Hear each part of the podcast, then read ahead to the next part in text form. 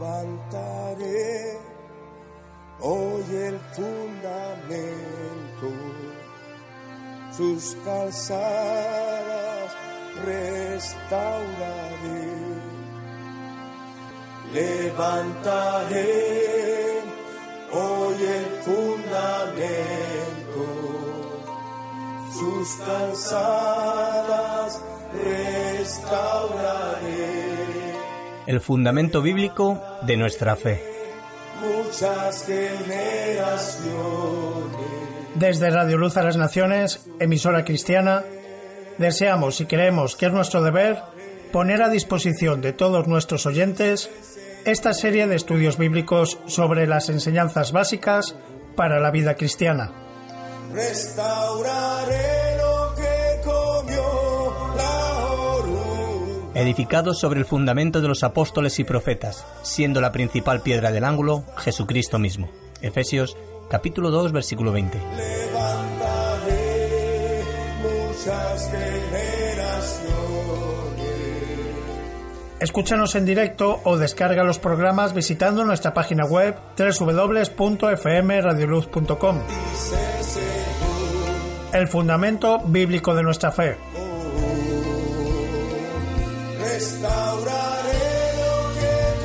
Porque nadie puede poner otro fundamento que el que está puesto, el cual es Jesucristo. Primera de Corintios capítulo 3 versículo 11. destruyó. Levantaré muchas generaciones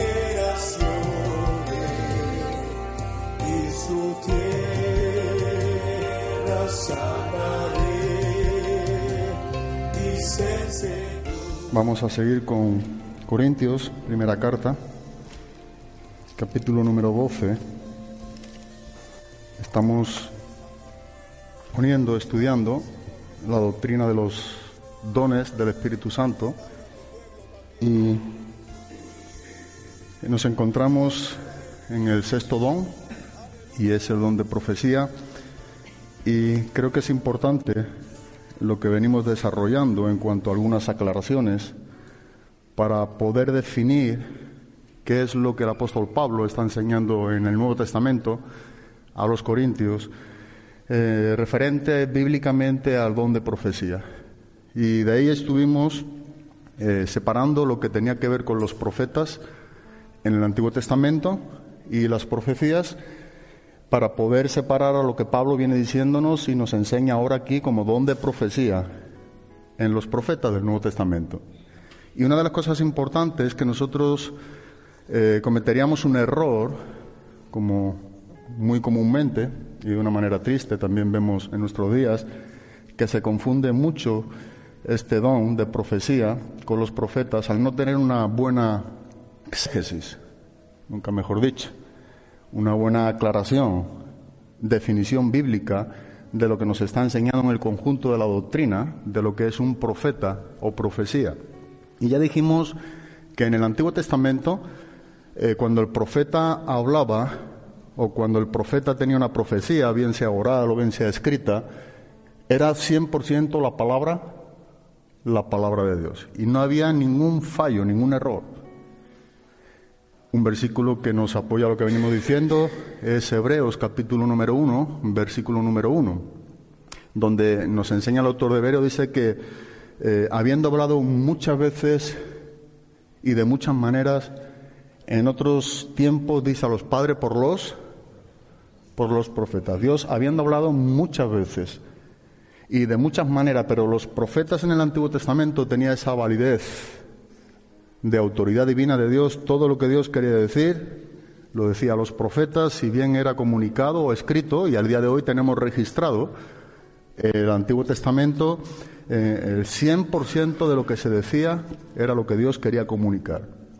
Esto es importante porque si no tenemos bien conceptuado este principio del Antiguo Testamento, eh, podríamos confundir lo que viene enseñándonos en el Antiguo Testamento referente al ministerio de los profetas y a sus profecías nos podría confundir en el Nuevo Testamento con lo que venimos diciendo. De ahí que estamos tomando un tiempo para separar. Si nosotros nos separamos, eh, no podríamos definir bien lo que el apóstol Pablo está enseñándonos en cuanto al don de profecía.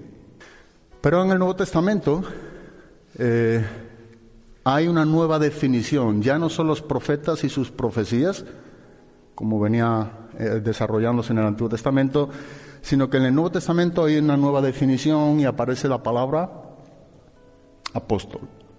Es decir, que los apóstoles en el Nuevo Testamento son aquellas personas que hablaron con la autoridad divina de Dios y escribieron lo que nosotros tenemos con la misma autoridad divina de Dios. Pero ya no son llamados profetas. No encontramos a ninguno de los apóstoles llamándose profeta, sino yo, Pablo, siervo de Jesucristo, apóstol, ¿verdad? Y encontramos a Pedro de la misma manera. Yo, Pedro, apóstol de Jesucristo. Entonces, los apóstoles cumplen la función en cuanto a la autoridad divina de los escritos y de las profecías que los profetas cumplían en el Antiguo Testamento. ¿Eso lo entendemos sí o no? Bueno, ese punto es de vital importancia. No sé si lo sabías o no, pero lo que venimos exponiendo, si ese punto nosotros no lo separamos, volvemos a reiterar, cometemos el error de no tener una buena definición de lo que es el don de profecía en el Nuevo, en el Nuevo Testamento. De ahí que estamos en este sexto don, en el capítulo número 12 de Corintios, en el versículo número 10, y sin duda alguna el contexto que venimos desarrollando parte del origen, del inicio de lo que el apóstol Pablo está aquí presentando en cuanto a la enseñanza de los dones. Y siempre es bueno comenzar por esta gran verdad que Pablo nos enseña. No quiero, hermanos, versículo número uno, que ignoréis acerca de los dones espirituales. Eso es lo que estamos haciendo o tratando de hacer. No queremos ignorar la doctrina de los dones espirituales. Pero esto tampoco sería aprobado delante de Dios si simplemente nos limitamos a no ignorarlos. Eso no será aprobado en cuanto a la doctrina de los dones y a lo que Pablo presenta como una gran verdad doctrinal que tenemos o debemos de apreciar en cada uno de nosotros, sino que debemos estudiarlo, desarrollarlo y tener la buena, correcta interpretación y por supuesto estar aplicando la doctrina bíblica como es en verdad.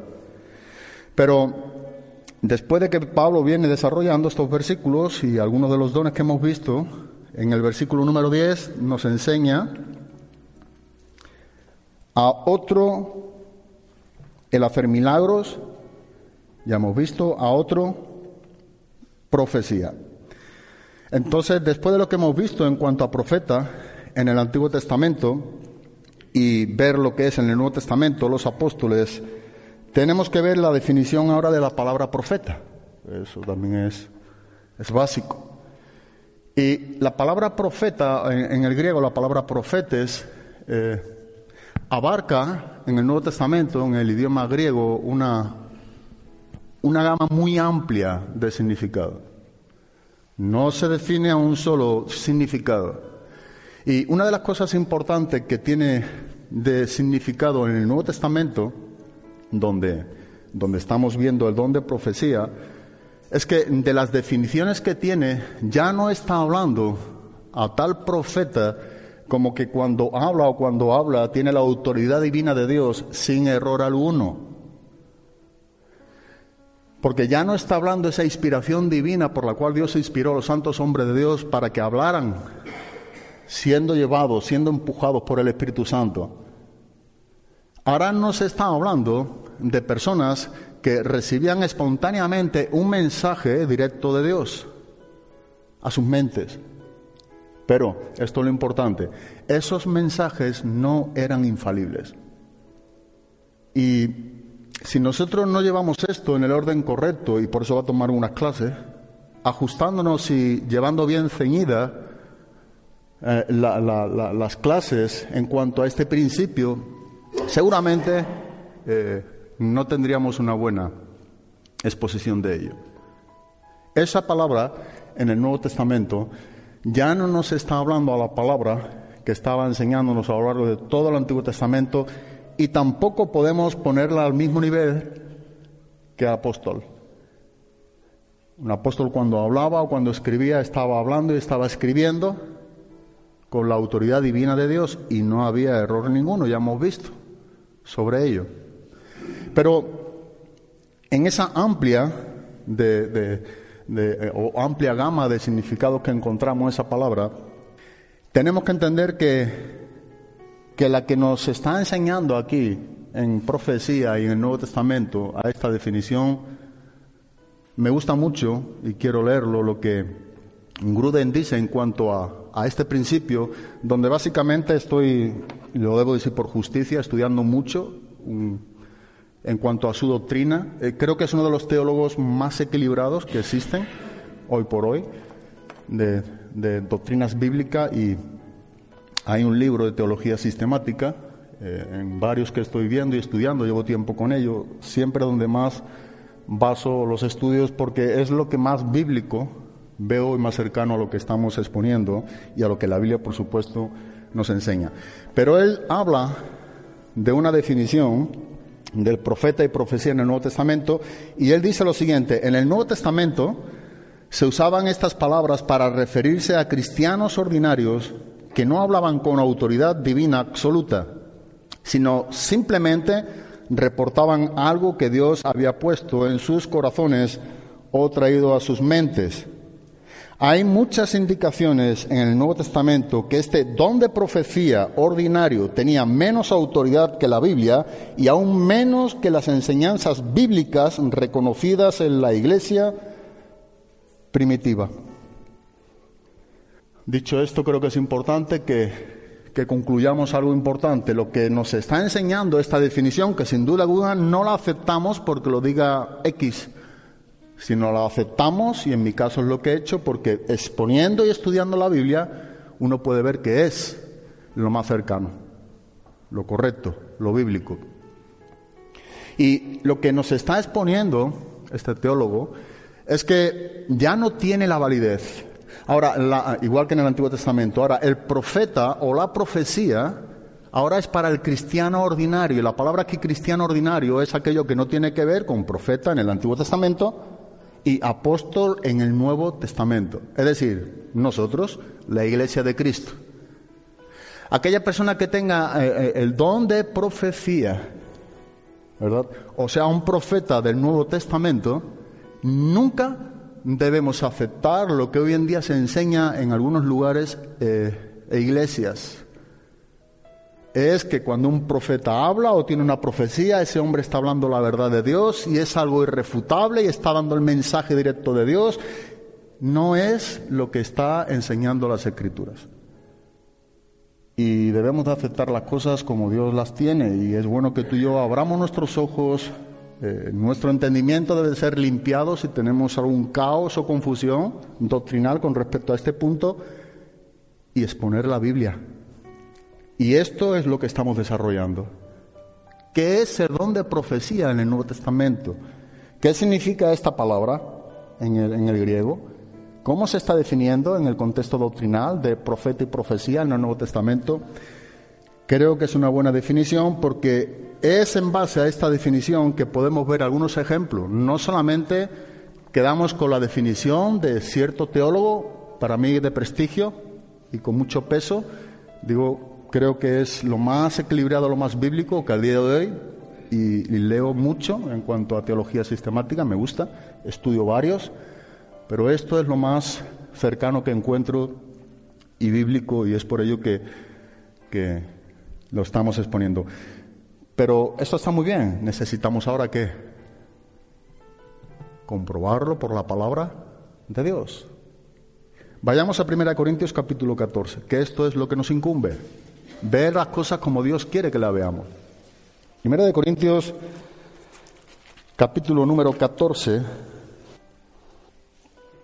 versículos 29 a versículo número 40 es un gran pasaje de lo que encontramos con respecto a los principios establecidos en cuanto al don de profecía, específicamente sobre todo los versículos del 29 al 33. Si tú quieres tener una base bíblica de cómo poder aceptar esto que estamos diciendo, en cuanto al don de profecía, este pasaje es relevante. es necesario. Si tú y yo excluimos este pasaje del apóstol Pablo aquí es, exponiendo a los Corintios del capítulo 14, nosotros no tendríamos la, la definición, digamos, base para establecer todo lo que vamos a estar desarrollando. Así que, en cuanto al principio doctrinal del don de profecía, tenemos que tener en mente algo bien claro y recordar. Versículos 29 al 33 hasta el 40, podemos ver la misma cosa, pero sobre todo los versículos del 29 al 33 de 1 Corintios 14 es elemental. No puede faltarnos. ¿Y qué es lo que nos está enseñando entonces este pasaje tan rico o importante que estamos diciendo en esta mañana? Bueno, vayamos a ver lo que Pablo dice en 1 Corintios capítulo 14, versículos 29 en adelante. Tenemos asimismo los profetas. Esto es lo que estamos viendo ahora en el Nuevo Testamento. Después de que Pablo ha estado hablando sobre el don de profecía, dice, hablen dos o tres. Y mira lo que dice, y los demás juzguen. Porque podéis profetizar todos uno por uno, aquí está hablando los que son profetas, tiene ese ministerio, para que todos aprendan y todos sean exhortados. Y los espíritus de los profetas están sujetos a los a los profetas. Pues Dios no es Dios de confusión, sino de paz, como en todas las iglesias de los santos. Vuestras mujeres callen en las congregaciones porque no les es permitido hablar sino que estén sujetas como también la ley lo dice. Y si quieren aprender algo, pregunten en casa a sus maridos porque es indecoroso que una mujer hable en la congregación. ¿Acaso ha salido de vosotros la palabra de Dios o solo a vosotros ha llegado? Si alguno se cree profeta o espiritual, reconozca, dice el apóstol Pablo, que lo que os escribo son mandamientos del Señor. Mas el que ignora, ignore. Así que hermanos, procurad profetizar y no impidáis el hablar lenguas, pero hágase todo decentemente y con orden. Esto es básico para entender y exponer lo que estamos diciendo y creo que es el pasaje que vamos a estar desarrollando. ¿Por qué? Lo primero que el apóstol Pablo dice en el versículo número 29 nos libera de confusiones o hipótesis propias que nosotros pudiéramos tener en cuanto al don de profecía y nos deja con las evidencias escriturales, nos deja con la palabra abierta, ¿verdad? Donde nosotros simplemente leyendo este pasaje no deberíamos de estar aceptando cualquier cosa en cuanto al profeta o el don de de profecía. Eh, el error en algunos lugares o en algunas iglesias es que el profeta, cuando habla, es que todo el mundo debe aceptar aquello como que Dios está enseñándonos en estos días, al día de hoy, en nuestro, en nuestro tiempo, como algo infalible. Bueno, el primer punto Pablo lo descarta. Dice, ¿no es así? no es la misma validez es lo que presenta el versículo número 29, que había en el Antiguo Testamento en cuanto al profeta y profecías, ni tampoco es la misma validez que había en los días de los apóstoles. ¿Sí o no? De ahí que Pablo dice, bueno, ahora bien, los que son profetas y tienen profecías y están profetizando en las iglesias, cosas que nos anima el mismo contexto a hacer y anhelar como algo más relevante que el don de lenguas, siempre y cuando, ¿verdad?, se está edificando a la iglesia. Por eso el don de lengua, cuando hay interpretación, tiene validez. Pero si no tiene interpretación, de la misma manera, solamente edifica uno mismo. Pero en cuanto a la edificación de la iglesia, Pablo dice, el profetizar es importante. Siempre y cuando vemos, y aquí vemos una vez más, que cada uno de los dones del Espíritu Santo es para edificación de qué? Así que si el profetizar no fuera para edificación, no estaría como un don, que aquí nos está enseñando que Pablo elogia. Pero este don debe de ser escudriñado, juzgado en cuanto a la doctrina, como cada uno de ellos, y dejando lo que la Biblia enseña realmente. Y dice en el versículo número 29, asimismo los profetas hablen dos o tres, pero mira lo que dice después, y los demás juzguen. Este es algo que, que tenemos que empezar por este principio. Pablo dice, ¿existe profeta en el Nuevo Testamento? Sí. Igual que en el Antiguo Testamento, no. ¿Existe el don de profecía en el Nuevo Testamento? Sí. ¿Tiene la misma validez que en el Antiguo Testamento los profetas? Tampoco. Entonces, ¿qué es el don de profecía? Pablo empieza y dice, bueno, si alguien va a profetizar, dando por hecho que entonces hay profeta, hay don de profecía. Pero, ¿en, qué medida, verdad? O, en, qué, ¿En qué lugar encajamos esto bíblicamente? En el que la propia palabra nos enseña. Si tuviera la misma validez, como algunos dicen, y esto es algo popular, que en el Antiguo Testamento, donde era la palabra infalible, Dios hablando al profeta para que escribiera o profetizase oralmente, verbalmente, o si tuviera la misma validez que los apóstoles, Pablo nunca se atrevería a decir lo siguiente, los demás juzguen ¿Qué es lo que nos está diciendo? Bueno, lo que nos está rebajando es la autoridad divina que había en el Antiguo Testamento y en el Nuevo Testamento, con los apóstoles dice, ni, llegan al grado del Antiguo Testamento, ni son los apóstoles, así que venimos al punto donde la Biblia los pone. Están. Dos o tres van a profetizar, pero los demás dicen que han de juzgarlo. Y cuando algo se juzga, es porque tiene tendencia a ver qué? Error. Esa es la definición de la profecía o del profeta en el Nuevo Testamento. Es un mensaje espontáneo que Dios trae a la mente de un cristiano para que comunique, porque lo trae espontáneamente, en el momento el mensaje de Dios. Pero veremos cómo nuestra mente al día de hoy en nuestros días nos puede traicionar. Podemos cometer el error de terminar hablando no exactamente lo que Dios nos esté dando como don de profecía. De ahí es curioso, porque luego vamos a ver cómo dice, si alguien también tiene otra profecía, cuando alguien está profetizando, ¿qué le dice? ¿Eh? Calle. Mira lo que dice Pablo. Salga al otro. Este es el punto bíblico que debemos de, exponer y aceptar. Pablo dice que calla un profeta así. Dice, tú eres profeta, si está profetizando en medio de la iglesia, sale, ¿verdad? Por orden, es lo que Pablo trata con el don de lengua y la profecía, establecer orden. Y en el momento que está dando la profecía, porque Dios le ha traído un mensaje espontáneo a la mente del profeta o del cristiano, resulta que otro Dios da el mensaje. Y lo que interesa a la iglesia, Pablo dice, es que tú sigas comunicando el mensaje fresco que Dios está reportando a la iglesia. Y tú ya hablaste. Si sigues hablando mucho, lo que Pablo dice, cometes el error de hablar por tu propia cuenta. Ese es el don de profecía bíblico que creo personalmente que debemos de aceptar. O cuanto menos estamos exponiéndolo para que podamos ver bíblicamente que no es algo infalible a nuestros días. Hay, hay eh, eh, eh, doctrinas y en cuanto a, esta, a este don hay algo terrible de lo que se mueve dentro del ámbito evangélico.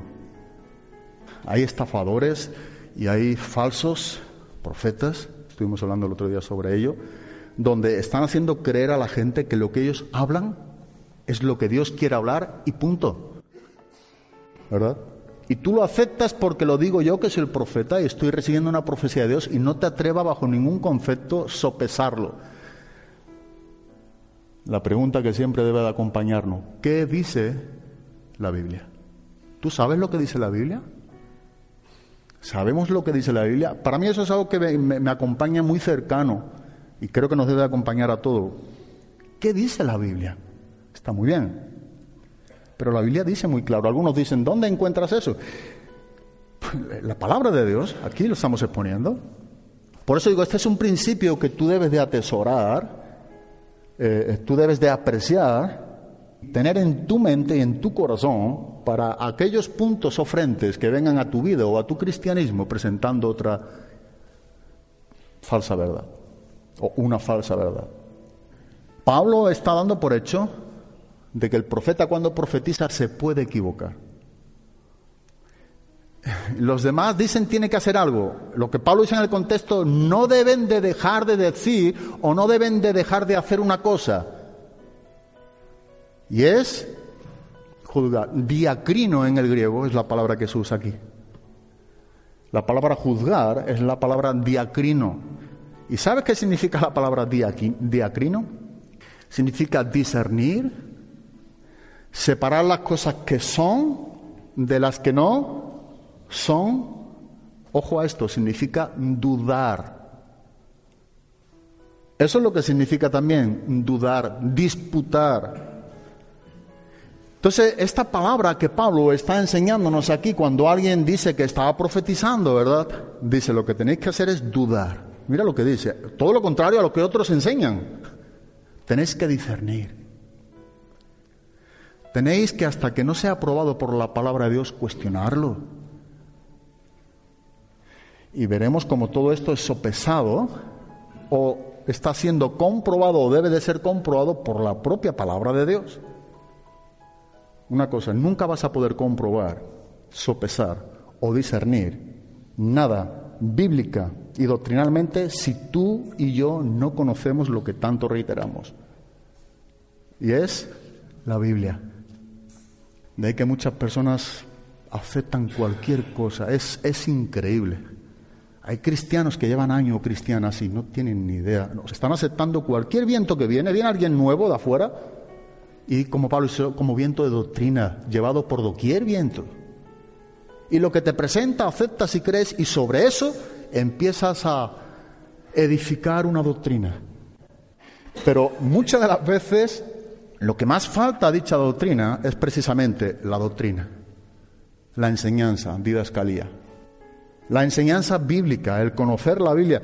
Si nosotros no conocemos la Biblia, no podemos sopesar. Esto es importante porque tú y yo no podemos juzgar las cosas que aparentemente son espirituales si no conocemos las escrituras. Eso solamente es dado para los hombres, mujeres que conocen la Biblia. Amén o no? Solamente. ¿eh? Podría ser un caos más grande si juzgan cualquiera sin conocer la Biblia. Eh, y vemos muy cercano esto. Personas que con tiempo en su cristianismo o gente donde profesan ser cristianos o cristianas y tú les hablas de la Biblia y te salen por, por cualquier tipo de, de conclusión, porque no conocen. Por eso son tan allegados, a, es curioso, a personas de otras iglesias o de afuera. ¿Sabes por qué? Te lo voy a explicar. Porque cuando se presenta algo nuevo, tú ya o sea, tú estás viviendo supuestamente la Biblia, lo que se te enseña, lo que tú estás comprobando, pero cualquier cosa de afuera, y de afuera me refiero a algo que no conoces o no conocemos, si te presentan como nuevo, para ti es un boom. Esto es, esto no lo he yo nunca. Alguien dijo de los padres tempranos de la iglesia que cuando algo es nuevo, no es verdad.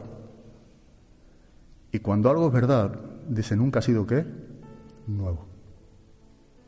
Creo que fue Agustín de Hipona, si no me equivoco. Cuando algo es nuevo, ten por seguro que no es verdad. ¿Por qué? Porque la verdad es muy antigua. El engaño en muchas iglesias es lo que presentan como moderno, como nuevo, cosas que tú nunca has oído y dices, ahí va. ¿Qué bien suena esto? Esto suena bonito, ¿verdad? Esto, esto es diferente. Cuidado. Cuidado. Tú deberías ser un hombre o una mujer, temeroso a la palabra, y está bien escuchar a, otros cristianos, por supuesto debemos de hacerlo, es para ser edificados. Pero si tú no conoces este libro, tú serás vulnerable a cualquier doctrina bíblica que te presente. Y es peligroso porque vemos personas como abren sus puertas y desde dentro que conocemos sabemos que no tienen Biblia. Y uno dice, bueno, hasta aquí pues no es tan peligroso, pero si viene alguien con otra idea, se lo fulmina o se la fulmina porque no tienen Biblia. Viven en emociones. Es tan peligroso vivir en esa manera en cristianismos emocionales y sentimentales. La rama pentecostal, amando y respetando mucho a los hermanos pentecostales, Es lo que enseñan. Y creen parte de ello, no todos. ¿eh? He encontrado alguna cita de pentecostales o carismáticos muy respetados en el ámbito cristiano que enseñan esta misma cosa en cuanto a la profecía. He encontrado varios de ellos donde verdaderamente están enseñando lo bíblico, no tiene el mismo valor. Es más, eh, es importante ver que cuando Él viene a profetizarte algo directamente a ti, a tu propia vida, la Biblia enseña que no debe de ser algo nuevo para ti. Si en verdad es una profecía que es para tu vida o para mi vida, y alguien como profeta viene y te presenta un mensaje, algo que Dios me ha dado para que yo te dé a ti, Dios nunca hace las cosas en esa manera. Y tenemos Biblia también para eso. Dios confirmará lo que te habló primeramente a ti, lo que dicho profeta con la profecía le anunció para que confirmara el mensaje. Porque Dios es un Dios de comunión y relación con su pueblo. Es como que nos dice que entonces necesitamos mediadores nuevamente, como en el ámbito católico al día de hoy. Es como que necesitamos que el mediador entre nosotros y Dios sea nuevamente quién? Un profeta. La Biblia dice, Pablo enseña bien claramente a Timoteo, porque hay un solo Dios y un solo mediador entre Dios y los hombres, Jesucristo, hombre.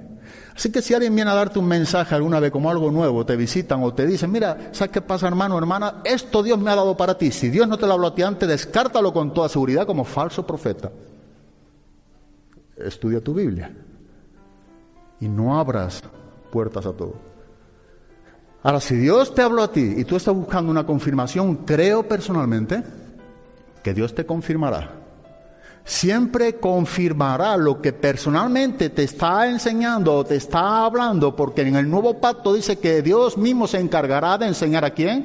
A su pueblo. Ninguno tendrá más necesidad diciendo a los hombres, enséñame.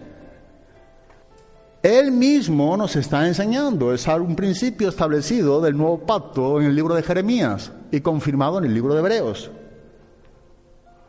No habrá esa necesidad para la iglesia de que los hombres nos traigan un mensaje, nos enseñen continuamente algo en cuanto a nuestra vida y dedicación de nuestro ministerio que Dios no nos esté hablando personalmente. Será para confirmar y esto es muy típico, vuelvo a reiterar, igualmente aquí es algo desconocido, pero en Latinoamérica es algo muy normal. Que gente llamado profetas traiga un don de profecía está continuamente a la iglesia diciéndole cosas que la iglesia se quedan como que no saben nada. A veces se cumple. Yo no sabía nada de esto, porque Dios nunca te lo habló. Y casi siempre tiene que ver con algo personal del falso profeta o supuesto profeta. Cómo seducir a la iglesia. Lo que Pablo dice aquí, dice, mira, cuando en el versículo 29 volvemos, los profetas hablen dos o tres, los demás deben de estar juzgando, hablando aquí a los profetas, a la iglesia.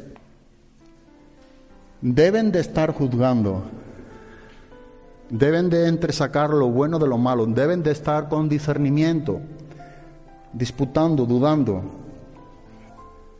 Este principio establecido en el Nuevo Testamento era algo inaceptable en el Antiguo Testamento. Lo que estamos viendo aquí, yo no sé si, llegamos a comprender esto, pero lo que Pablo está presentando aquí, en el don de profecía para el profeta, si pasáramos al Antiguo Testamento, sería algo inaceptable. Es fuerte lo que Pablo presenta. Pero ¿dónde lo presenta? A los Corintios. ¿Cuándo? En el Nuevo Testamento. ¿Vale para nuestros días? Totalmente.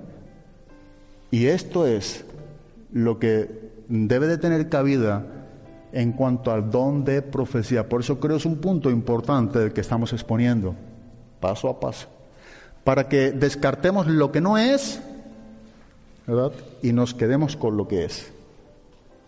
Para, para, para ellos tenemos que ir como venimos viniendo desde el principio, paso a paso. Pero eh, encontramos innumerables citas en este principio que Pablo presenta. No una sola vez. Cuando Pablo escribe a la iglesia de Tesalónica, en, la primera carta de Pablo a los tesalonicenses, capítulo número 5,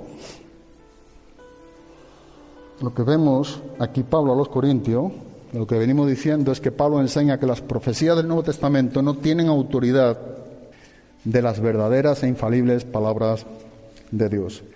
Y cuando Pablo escribe a los tesalonicenses, vemos la misma cosa. Yo lo reitero tanto porque deseo que entendamos esta gran verdad, que yo sé que muchos se asombran o como que esto no, lo, no, no, no encaja muy bien, no es verdaderamente lo que yo estoy pensando. La Biblia no nos está dando la aprobación por lo que tú y yo pensemos ni digamos.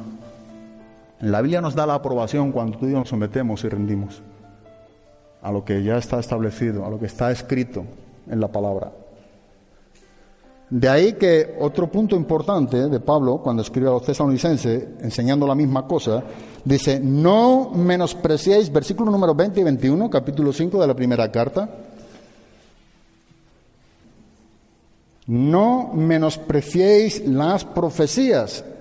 Esto creo que también debemos de, exponerlo porque no debemos menospreciarlas, pero mira lo que dice posteriormente. Examinarlo, ¿cuánto? Todo. Y solamente esto es lo que hemos visto la palabra diacrino, entre sacar lo bueno de lo malo, disputarlo, dudarlo. No se puede aceptar hasta que no tengamos Biblia. Pablo dice aquí a los tesalonicenses, retener solamente lo bueno. Antes hemos estado comentando sobre cierto pueblo cristiano, hermanos, que viven en ese... Mira, veremos a personas que cuando viven de esas emociones o sentimientos un día, mañana no tienen nada. Este tipo de, de vivencia en el cristianismo es lo más peligroso que existe. Y tenemos un texto bíblico, por supuesto. Nos lo enseña Santiago. El hombre de doble alma es lo que significa ahí. La palabra ánimo en el contexto original significa el hombre almático, el hombre que tiene doble alma,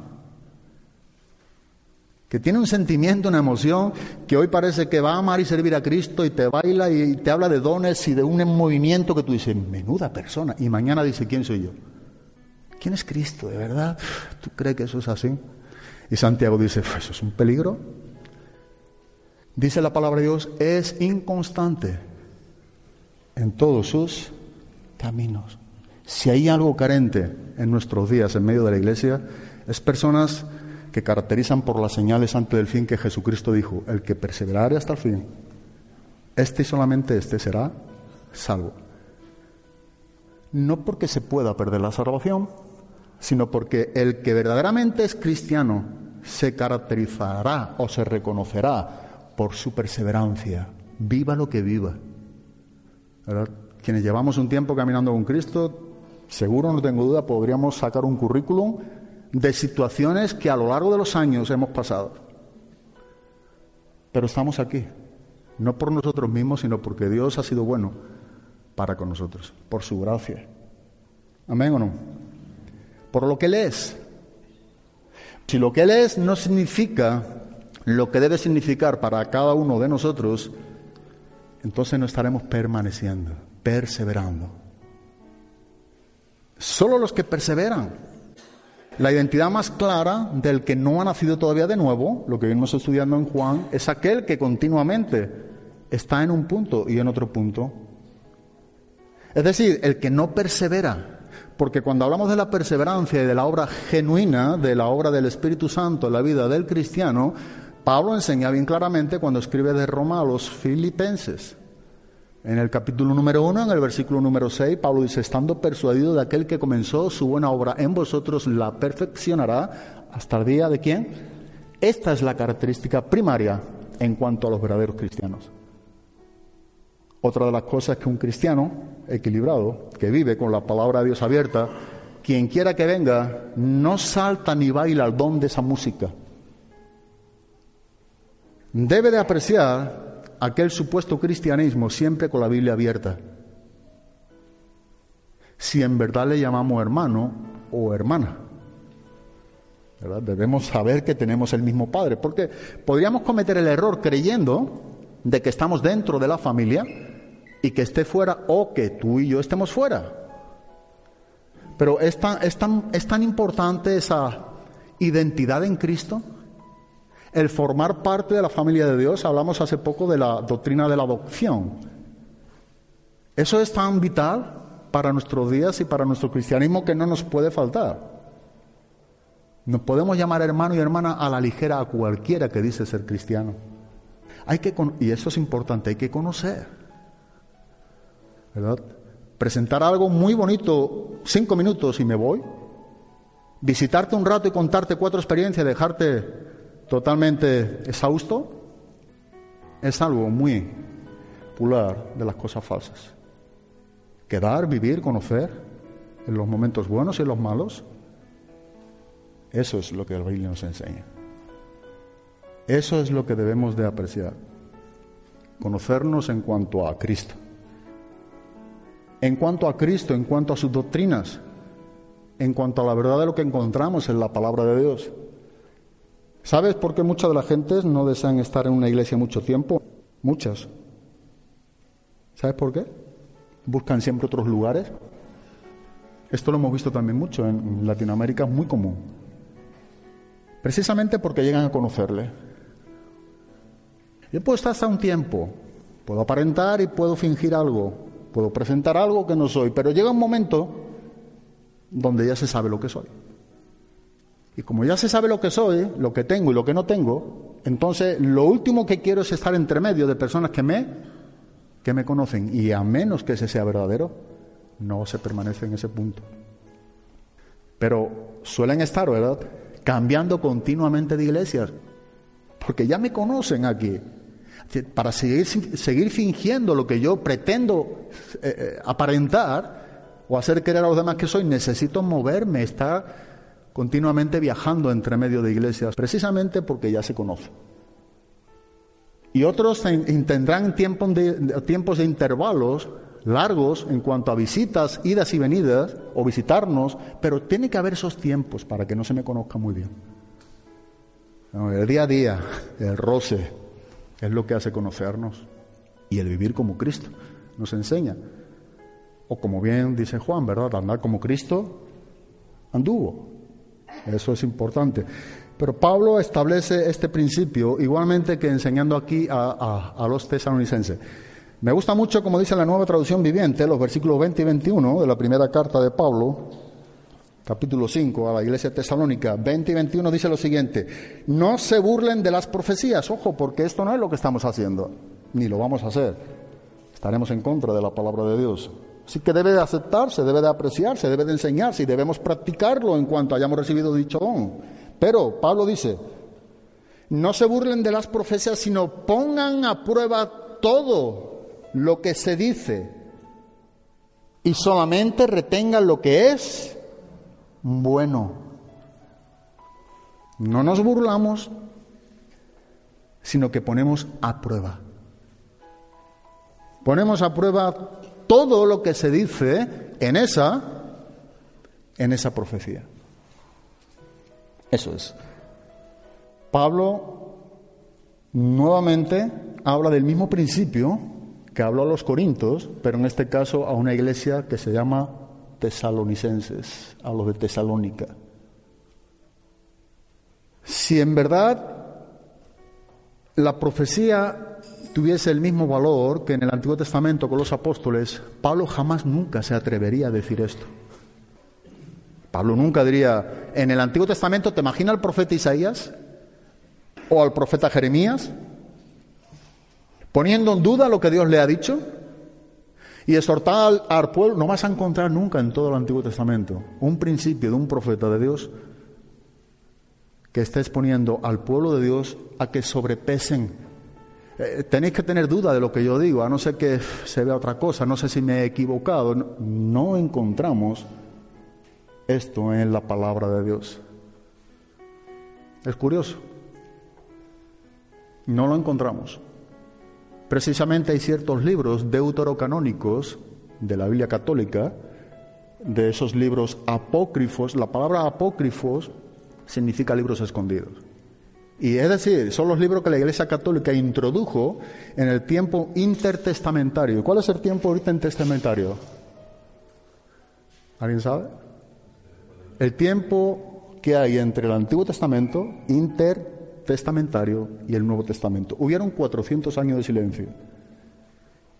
Y se introdujo ciertos libros, por eso son escondidos, lo que significa apócrifo, en la Biblia católica. Ahora, son libros históricos, pueden ser muy buenos, que enseñan grandes verdades, pero no tuvieron la aprobación del canon. La palabra canon hebreo significa una vara de medir. Y precisamente no tuvo la aprobación como libros inspirados por Dios, porque ciertos profetas, escritores de los libros apócrifos, pedía perdón en sus escritos. Esto es algo que podemos verlo. Yo eh, eh, eh, creo que, que es algo bien claro y evidente. tengo Biblia católica, me gusta, solo tener todas las versiones. Y uno puede ver cómo ellos piden perdón por haber cometido algún error. y estos a la hora de tener ese, esa aprobación en el canon, dijeron, lo último que podemos ver y se puede introducir como algo que depende también de lo que Dios habló o de la inspiración divina, es una persona que si fue profeta con su profecía y un escrito para dejar en el periodo intertestamentario como libros avalados para la escritura que Dios inspiró a ciertos hombres también para que escribiera lo que está escrito, lo último que Dios haría sería mandar a escribir a alguien pidiendo perdón por sus errores, porque hemos dicho, y vimos en la, en la clase anterior, que si tal persona, profeta en el Antiguo Testamento, hablaba o profetizaba o se escribía, era Dios mismo hablando o escribiendo, dando el mensaje, usando a tal persona con ese ministerio. Dios nos enseña en el libro de Jeremías, en el libro de Ezequiel, estos profetas mayores, en el tiempo del cautiverio de Judá. Nos está enseñando que dice, yo pondré mis palabras en dónde? En tu boca. Así que si Dios pone la palabra en la boca del profeta, lo que el profeta está hablando, no está hablando nada por su propia cuenta, sino que directamente está hablando la palabra infalible e inerrante del Dios de la Biblia. En estos escritos, ¿verdad? De los libros apócrifos, nos está enseñando que hay errores y que los profetas pedían perdón. Eso no fue aprobado. Por eso no entra dentro del canon. Porque no tiene el examen, la aprobación correcta de que Dios habló a esos hombres que piden perdón, es como que Dios está pidiendo perdón por su error o por sus errores. No, la Biblia no es lo que nos enseña. Pablo dice, retengan solo lo que es bueno. Es decir, la profecía se anuncia, puede haber error. A ver, seamos valientes. Después de lo que venimos viendo, de lo que venimos viendo, ¿puede haber error? Sí. ¿Por qué? porque no tiene la misma autoridad divina que en el Antiguo Testamento ni los apóstoles en el Nuevo Testamento. Así que puede haber error. Por eso se juzga, por eso se prueba y por eso dice retener solamente lo que viene de Dios. Volvemos al mismo punto, solamente sabremos retener lo que viene de Dios cuando tú y yo conocemos la Biblia.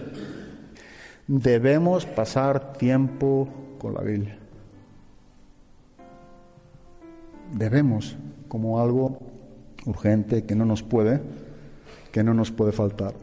Ahora, esto que Pablo está enseñando a los tesalonicenses, los tesalonicenses eran personas que habían recibido la palabra en medio de gran tribulación. Eran personas genuinas, eran ejemplo, Pablo enseña sobre ello.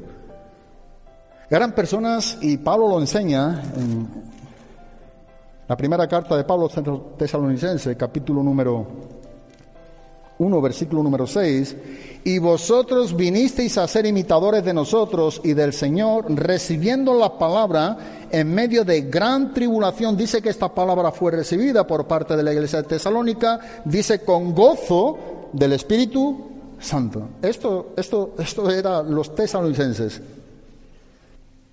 capítulo 2, versículo número 13. Por lo cual también nosotros sin cesar damos gracias a Dios de que cuando recibisteis la palabra de Dios que oísteis de nosotros, la recibisteis no como palabra de hombre, sino según es en verdad la palabra de Dios, la cual actúa en vosotros, los creyentes.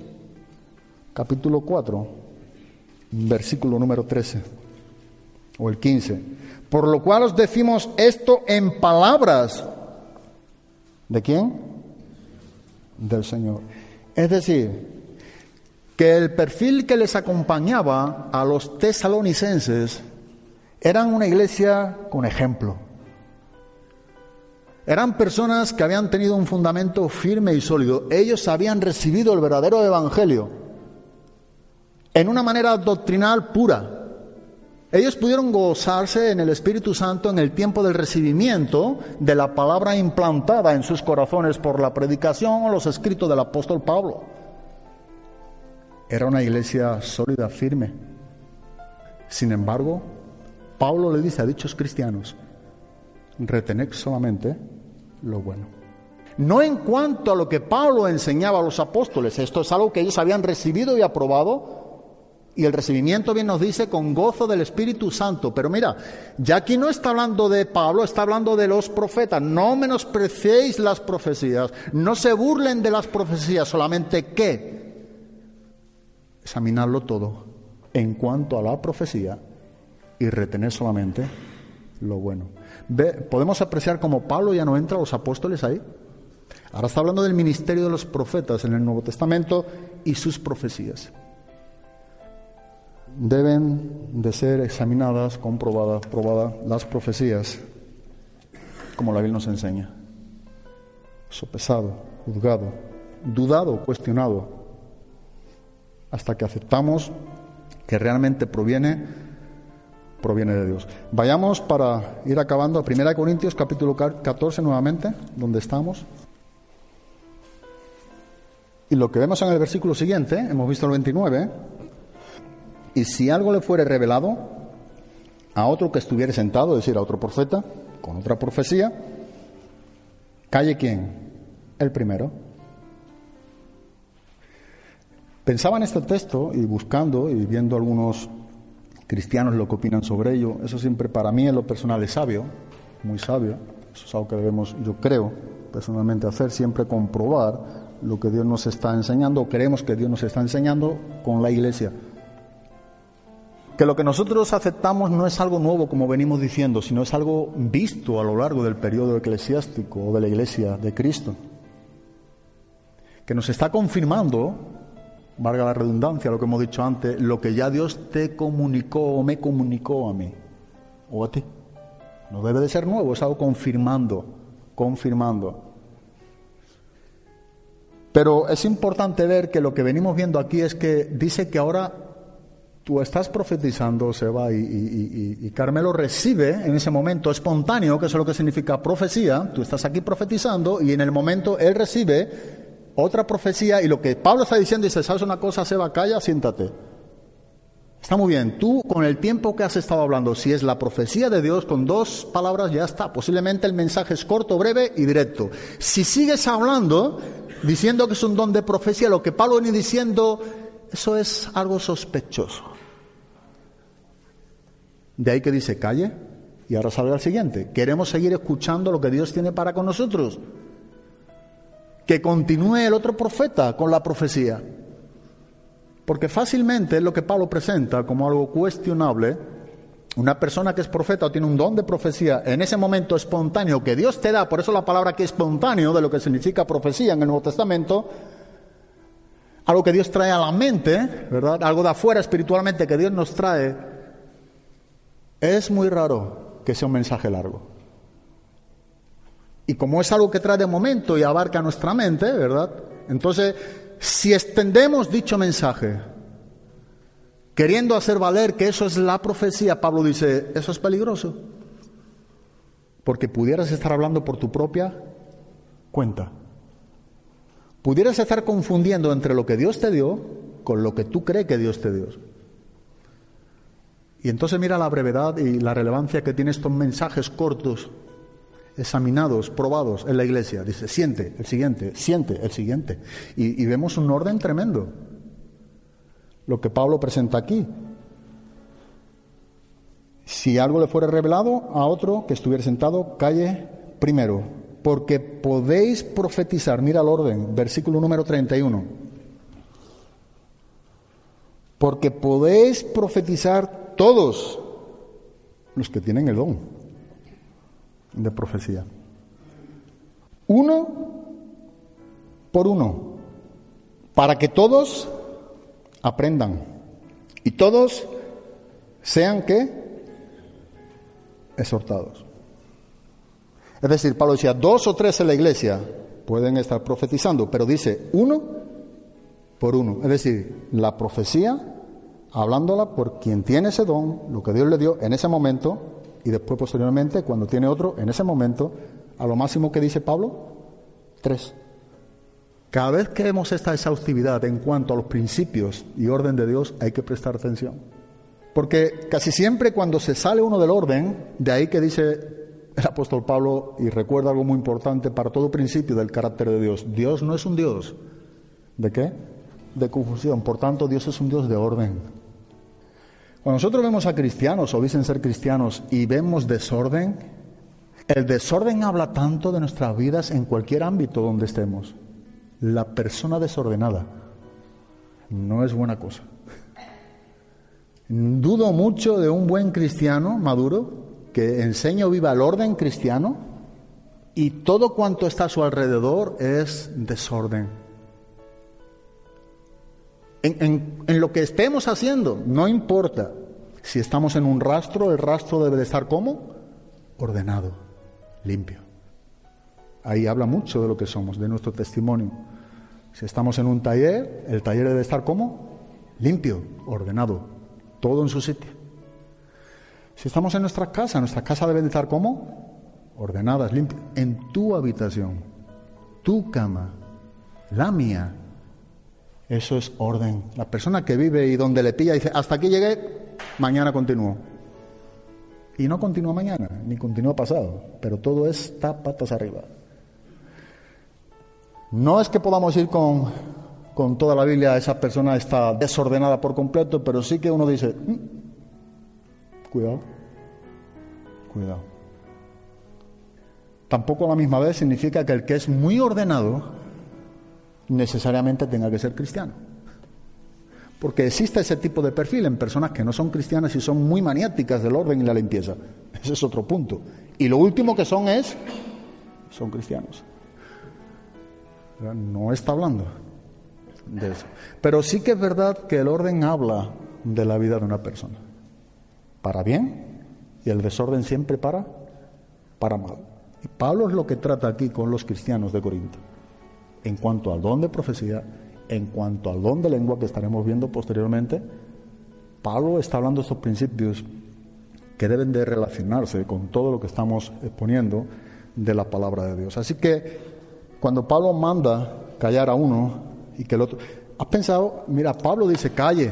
¿Te imaginas esto en el Antiguo Testamento?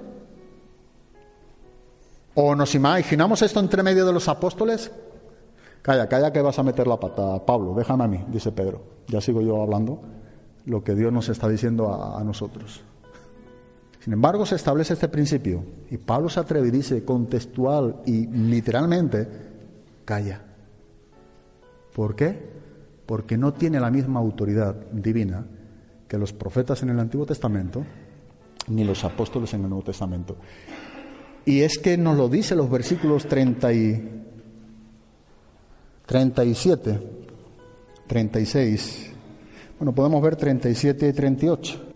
Si alguno se cree profeta, dice el apóstol Pablo, espiritual, reconozca que lo que os escribo son mandamientos del Señor. Pablo dice, bueno, aquí en Corinto, si os creéis que sois profeta, tenéis el don de profecía, reconocer algo, que lo que yo os escribo, eso sí es mandamiento de quién. Eso sí es infalible. Eso es lo que dice en el versículo 37. Y el 38 dice, mas el que ignora, ignore. Eso es algo impensable en el Antiguo Testamento. Y Pablo lo enseña bien claramente aquí con los, con los apóstoles. Pablo está hablando de un orden, debe de haberlo entre medio de nosotros, en la iglesia de Cristo. Pablo está hablando también que el que profetiza, mira lo que dice el versículo número 32, y los espíritus de los profetas están sujetos a quienes, a los, a los profetas. Algo también muy común, pero falso. no bíblico. Personas que tienen un don y dicen, yo es que estoy en un éxtasis que no puedo dejar, no me pares, por favor. ¿Tú no has escuchado eso? Esto que estoy hablando no me puede intervenir nadie. Pablo dice, te voy a intervenir yo, calla la boca. Y el que esté en la iglesia diga, siéntate, hermano, hermana, siéntate. Aun cuando las lenguas tienen también un orden. Y si no son interpretadas, dice, calla otra vez. Y pone un orden también. Pablo dice dos, tres. Porque el orden es básico para tener una buena doctrina y un buen cristianismo en cada uno de nosotros. Eso es primordial. Pablo lo está presentando aquí. Pero aquí vemos como Pablo dice literalmente en el versículo número 32, y los espíritus de los profetas están sujetos a los... ¿Qué quiere decir ese texto? Algo muy sencillo para que lo entendamos en nuestro idioma. Lo que dice lo siguiente, para que todos tengamos bien claridad de este versículo. Nadie, ningún profeta, ¿verdad? en cuanto a ningún don, podemos decir que el don, o, en el momento el don me está llevando por un lugar, o hablando de tal manera que yo no puedo parar ni controlarlo. Pablo dice, el espíritu de los profetas está sujeto a quién? a los profetas. Así que cuando ve a alguien saltando, diciéndote burradas, y diga que no puede parar, esa es la vida del Espíritu, esto es algo, tú dile eso, lo último que estás viviendo es el Espíritu Santo. Tranquilito, tranquilita. Siéntate y escucha lo que Dios tiene. Eso no es. Y cada vez que nos enseñan algo diferente bajo este principio, tengamos cuidado. Pablo dice, hay que mandar callar a la gente, decir, ¿por qué no paras un poco y escucha? Es que no puedo, es que estoy poseída. Poseída posiblemente poseído, sí, pero por el Espíritu Santo. ¿Qué es Dios? ¿Un Dios de orden? Que estés hablando o moviéndote o diciendo o profetizando en este caso y diga que no puedo controlarme que estoy bajo la influencia de un éxtasis que es incontrolado, Pablo dice es imposible, porque si tiene dicho don, tiene el Espíritu Santo, y como un fruto del Espíritu Santo es el dominio propio, según Pablo, a los Gálatas capítulo 5, del 22 en adelante. Dominio propio. Entonces Pablo dice, los espíritus de los profetas están sujetos a los, a los profetas. No existe, eso es una falacia, es un error. Existe lo que vemos escrito en la palabra de Dios. Por último, leemos en Hechos 21, lo dejamos aquí, un ejemplo más de que no tiene la misma autoridad la profecía en el Nuevo Testamento con los profetas, no los apóstoles, y tampoco tiene la misma autoridad la profecía y los profetas en el Nuevo Testamento, no los apóstoles ni los profetas del Antiguo Testamento no tienen la misma autoridad y esto es algo que leyendo en el libro de los Hechos, hay varios ejemplos, pero en el capítulo número 21, versículo número 1, al versículo número 4, después de separarnos de ellos, zarpamos y fuimos con rumbo directo a Cos, y al día siguiente a Rodas, y de allí a Pátara. Y hallando un barco que pasaba a Fenicia, nos embarcamos y zarpamos. Al visitar Chipre, dejándola a mano izquierda, navegamos a Siria y arribamos a Tiro, porque el barco había de descargar allí, versículo número 4, y hallados los discípulos, en este caso de Tiro, nos quedamos allí siete días, mira lo que dicen, y ellos decían a Pablo, ojo, no nos asustemos en cuanto a algo infalible con lo que vemos aquí que tiene que ver con la profecía. Y ellos decían a Pablo por el Espíritu que no subiese. ¿A dónde? A Jerusalén. Es una gran verdad lo que vemos aquí. Pablo va a viajar a Jerusalén, aparecen unos discípulos, en este caso de Tiro, reciben una profecía, se la comunica, les exhorta a Pablo esta profecía, algo muy correcto, por el Espíritu. Es correcto, es correctísimo lo que estamos viendo. Pero como la profecía en el Nuevo Testamento, en cuanto al don y profeta, no tiene la misma validez y autoridad que los apóstoles ni los profetas del Antiguo Testamento, vemos que en el versículo número 17, en el mismo capítulo, cuando llegamos a Jerusalén, los hermanos nos recibieron como con gozo. ¿Qué le había dicho el profeta? Que no subiera a Jerusalén. ¿Qué hace Pablo? Va a Jerusalén. ¿Qué es lo que vemos aquí? Lo que vemos aquí es que Pablo desobedece al profeta. ¿Pero qué está diciendo Juan? No, es lo que dice mi Biblia, lo que dice la tuya. Por eso estamos hablando lo que estamos hablando y necesitamos ver las cosas bíblicamente. Si Pablo, escucha esto, si Pablo por un solo momento está creyendo o enseñando que estos discípulos de Tiro, por el Espíritu Santo diciendo algo para hacer, tuviese la autoridad 100% de Dios, como los profetas del Antiguo Testamento, e un inigualable como él como apóstol, lo último que Pablo haría sería desobedecer e ir a Jerusalén. ¿Sí o no? ¿Entendemos?